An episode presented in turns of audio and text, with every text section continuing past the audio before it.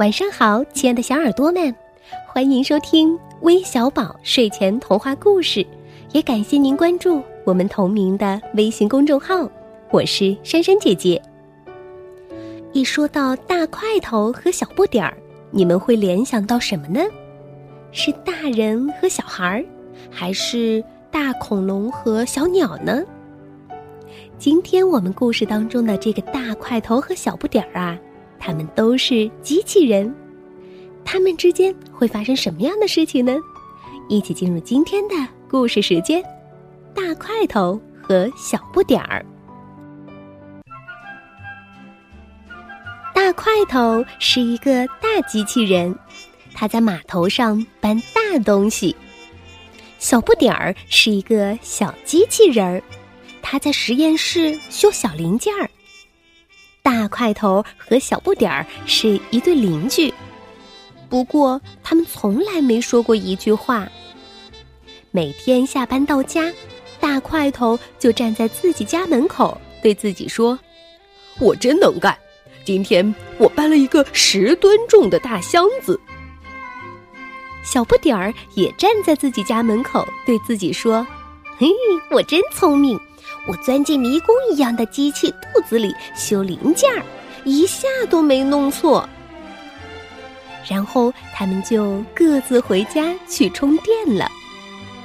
可是有一天，小不点儿下班了，在家门口站了很久，也不见大块头来。小不点儿想：“咦，大块头出什么事儿了？虽然我们没说过话，但我们是邻居啊。”他立刻朝大块头的码头跑去，哈！大块头一动不动的站在那里，大手臂横在空中。小不点儿好奇的问：“嘿，大块头，你站在这里是等着照相吗？”“哎，才不是呢！”大块头眼睛闪了好一会儿，才难过的说：“我的手放不下来了。”啊，不用担心，我帮你看看。小不点儿爬上大块头的大手臂上，哦，有个小零件松了。小不点儿很快就把大块头修好了。谢谢你，你就坐在我的肩膀上，我们一起回家吧。大块头说：“哇哦，真棒！大块头，你走得真快。”而且坐在你的肩膀上，我可以看到好远的风景。小不点儿说：“从那以后，大块头和小不点儿成了一对好朋友。”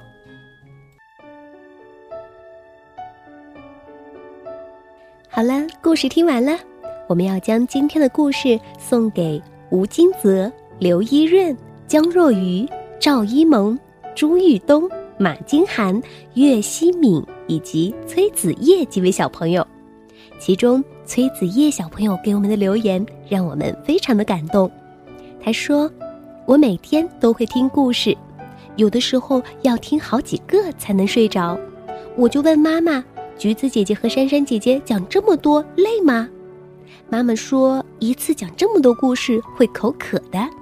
我就想给你们送水去。”希望珊珊姐姐、橘子姐姐保护好嗓子，这样就能给我们讲更多的故事了。宝贝，谢谢你的关心，珊珊姐姐、橘子姐姐一定会保护好嗓子，为大家带去更多好听的故事。那我们明天再见喽，拜拜。